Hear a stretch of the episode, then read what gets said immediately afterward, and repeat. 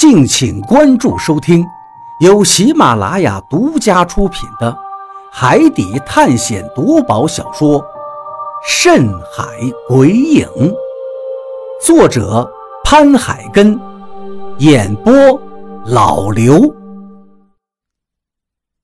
第一百一十四章，石门。大家望着眼前厚重的石门，一时间束手无策。先不管了，我们先一起推一下试试。这时，比利指了指石门，挥挥手，示意大家一起过去推门。我们十几个人一起走到石门前，合力往里面推。可是这十几个人吃奶的劲儿都使上了，石门居然是纹丝不动，就好像在这石壁上生了根一样。这一下，大家都很无语。十几个人都推不动，该怎么办呢？于是有人提议道：“我看还是用炸药吧。”比利伸手打断了他们的话，一脸凝重地说道：“雷森刚才说过了，这里用炸药估计会把整个溶洞炸塌，到时候就没有任何的希望了。所以不到万不得已，还是不能用炸药。”你们说石门会不会是有机关的？雷森居然皱着眉头这样分析道。比利想了想，点了点头。这个很有可能。当初他们安装这道石门的时候，肯定也不是靠力量的，应该是设置的有什么机关，然后才能够关上的。其实，比利分析的没错。木门是不同于其他阳宅的房门的，木门是关上之后就不用再打开的，所以一般都需要设计机关。门一旦关上，机关自动落锁，将木门锁死。只不过，正因为木门是不用再开启的，所以往往这种能上锁的机关设置都是设置在木门的里面，很少有设计在外面的。当然。也有一些木门，可能是由于一些想法，需要留一条生路，能在外面也开启的。只不过这样的机关往往是十分隐蔽，除非是设计者本人，否则一般人是很难看出端倪的。比利他们想到这些，于是就说道：“大家都看看，能不能有什么发现？”于是，所有人都仔细地打量起这扇石门，看看有没有什么特别之处。比利跟雷森负责石门前的那一对石狮子，毕竟这两头石狮子格外引人注目。他们俩在石狮子身上摸来摸去，看来看去，似乎也没看出什么名堂来。我跟张广川还有何洛三个人也装模作样的，只是在石门上一阵乱摸。这里摁一下，那里搓一搓，可是过了好一阵也没发现什么机关。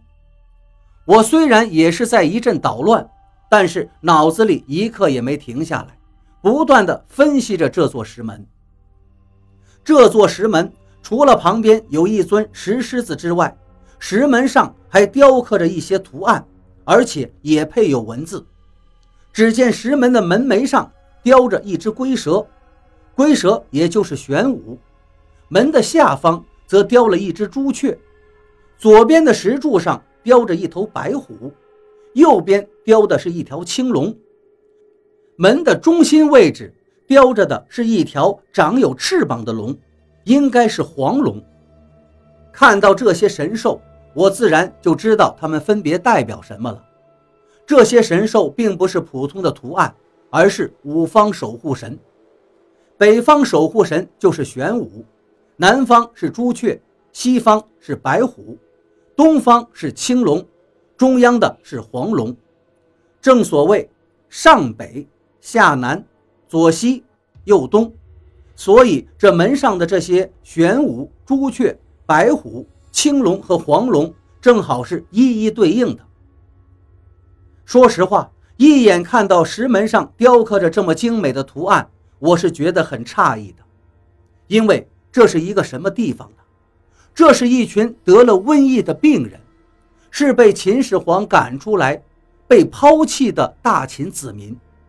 这群人在秦始皇的眼中什么也不是，甚至连人都已经算不上了。他们就是瘟鬼。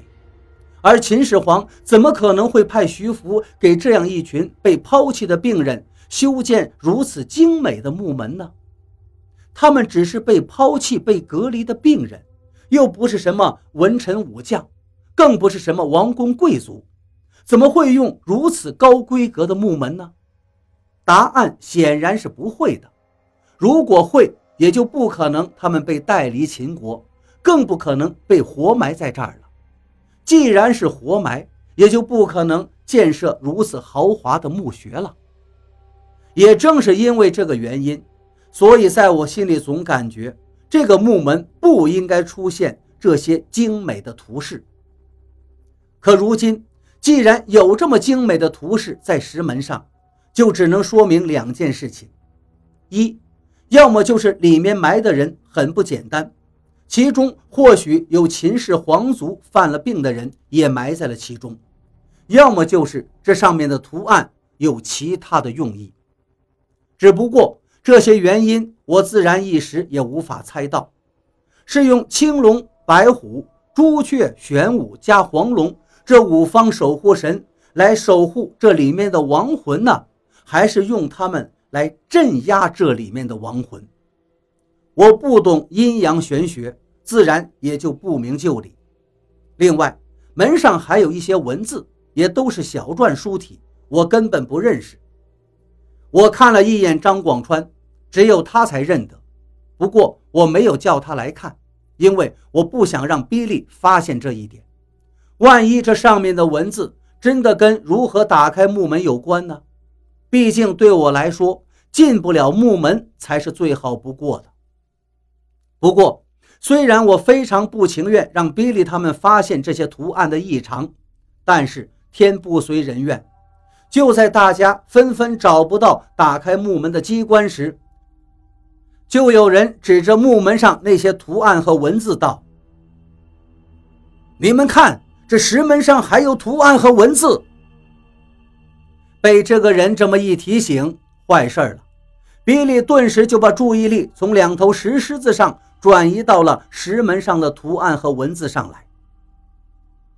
哦，这石门上怎么有这么多的图案和文字呢？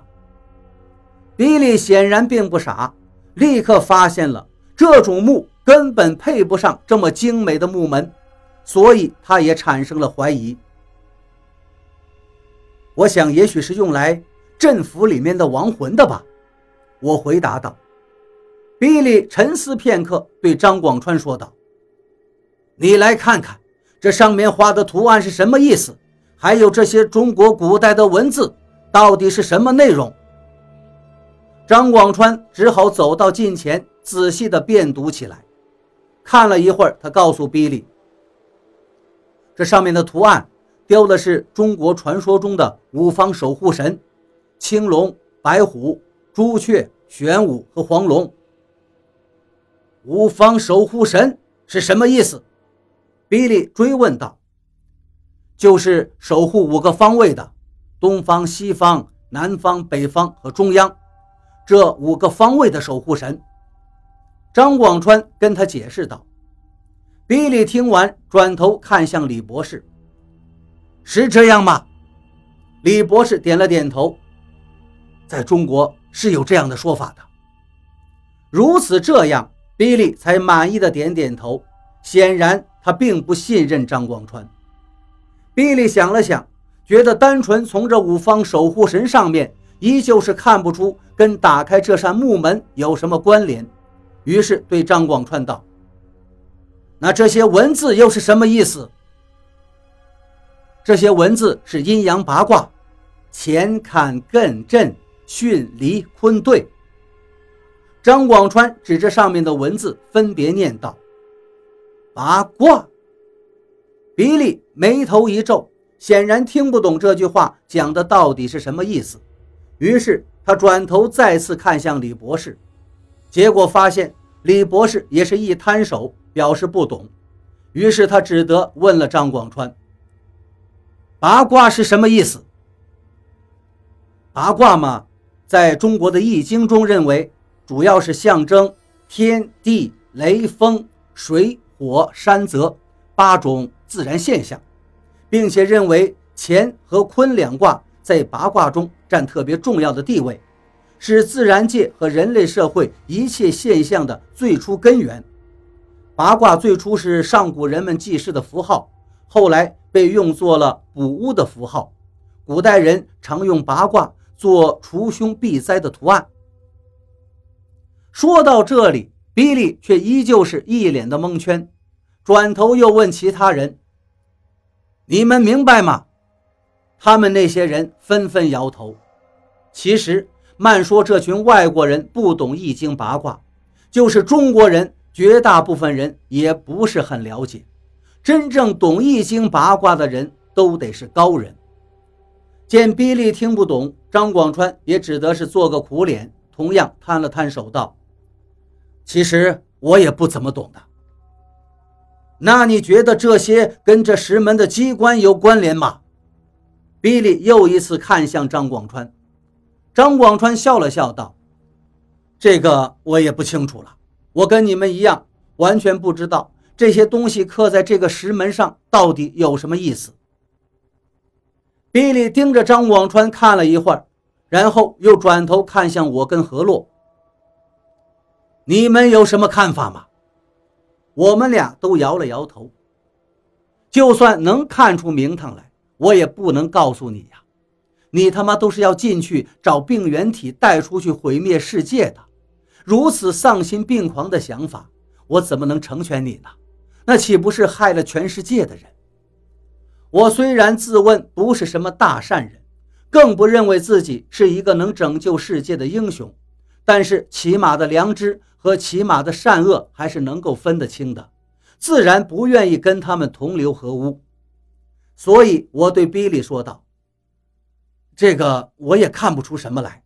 那五方守护神还有八卦，我认为应该就是用来镇服亡魂的吧？你也不知道吗？”比利对我的话非常的不满意，又把目光投向了何洛。何洛翻了个白眼，道：“我知道八卦，也知道五方守护神，可是这跟石门的机关根本没有什么关联呀。”听到这话，比利再次沉默了。可是突然，他却举起手枪，又指住张广川，冷冷地问道。上面刻的这些文字，你确定是八卦吗？